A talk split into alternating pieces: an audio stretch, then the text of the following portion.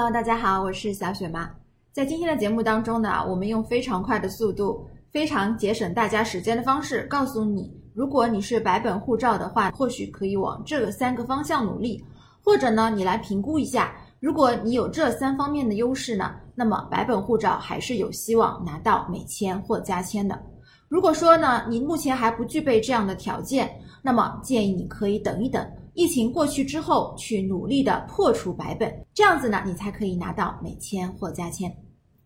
如果你是第一次收看我的频道呢，小雪妈的节目主要是分享在疫情下如何能够更好、更快的拿到你的美签或加签。我本人呢还提供付费的咨询和签证的代办，你可以扫码或者微信五九八七零五九四找到小雪妈本人做付费的咨询。好，让我们现在开始。嗯，白本护照的劣势，我想就不用多说了。如果说你有很多的出国记录呢，这往往意味着你第一财力是比较丰厚的，第二呢，其他国家的签证官已经认可了你这个人的条件，第三也是最最重要的，你成功的去到了另一个国家，并且回到了中国。那这样子一来呢，签证官就更加的放心，可以把美签或者是加签给到你了。但是呢，在疫情之下，我们知道国门呢已经关了很久很久很久了。那很多人的护照呢，不仅是过期了，就算呢你有一本护照呢，很有可能这本新护照上面也没有任何的出入境记录。所以说呢，大家越来越为白本护照的事情所困扰了。如何才能够破除这个白本护照的不利影响呢？那么第一呢，你可以这样做，你呢要维持一份高薪或者是长期稳定的工作。要么呢，你是一个高级打工人，你的工作收入啊非常非常的高。那在中国呢，一二线城市呢，建议是在两万到三万左右是能够对得起高级打工人的这个称号的。那这个收入区间的人呢，他也更加有可能拿到美签或加签。要么呢，你就是自己做老板的。同时呢，你不能是一个光杆司令，你的手下呢是需要有一些员工的。那最好呢是在五到十人以上，至少要有五个员工。那么这就是高级打工人的这个情况。另外呢，还有一种呢是比较稳定的工作，也是很有帮助的。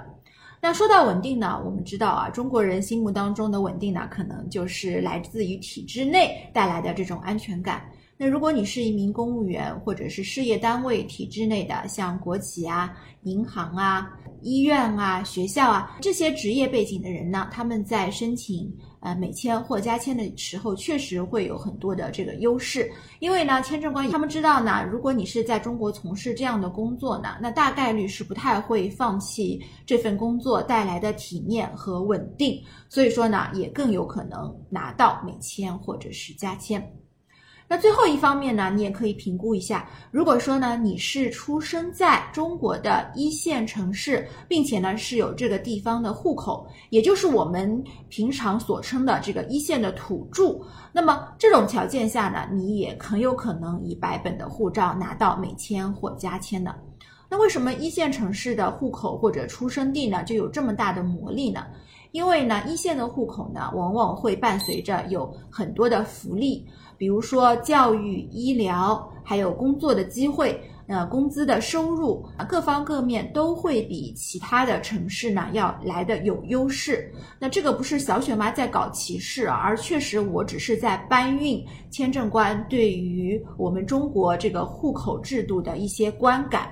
那所以说呢，如果你自带这个一线城市的户口的光环，那么呢，你也可以尝试着用白本护照去申请美签或加签，呃，也是有成功的机会的。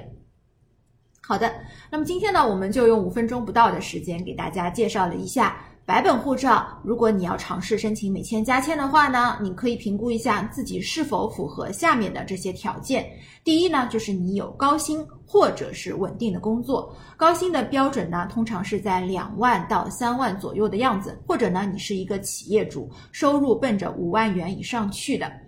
那第二呢，就是所谓的稳定的工作。那稳定呢，在我们中国呢，就是指在这个体制内的一些工作，国企啊、公务员啊、事业单位等等等等的。那另外一个思考的方向呢，就是你是有一线城市的户口的，那这也是可以大大增加你用白本通过美签和加签的概率了。好的，那么这就是今天小雪妈的节目了。呃，如果你对于美签和加签感兴趣的话呢，也可以联络到我本人做付费的咨询。我们下期节目再聊啦，拜拜。